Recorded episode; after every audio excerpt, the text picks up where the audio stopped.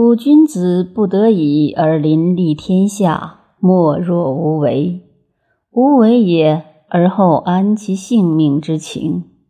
故贵以身于为天下，则可以托天下；爱以身于为天下，则可以济天下。故君子苟能无解其五脏，无着其聪明，失居而龙现，渊没而雷声，神动而天随，从容无为而万物摧累焉。吾又何暇治天下哉？崔据问于老聃曰：“不治天下，安葬人心？”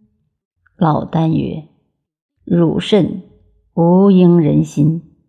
人心排下而尽上，上下求杀。卓曰柔乎刚强，连贵雕琢，其热交火，其寒凝冰。”其极俯仰之间，而在乎四海之外；其居也，渊而静；其动也，玄而天。愤交而不可细者，其为人心乎？昔者皇帝是以仁义应人之心，尧舜于是乎？故无拔尽无毛，以养天下之行。筹其五脏以为仁义。尽其血气以归法度，然犹有不生也。尧于是放欢兜于崇山，投三苗于三围，柳公公于幽都，此不生天下也。夫一及三王而天下大害矣。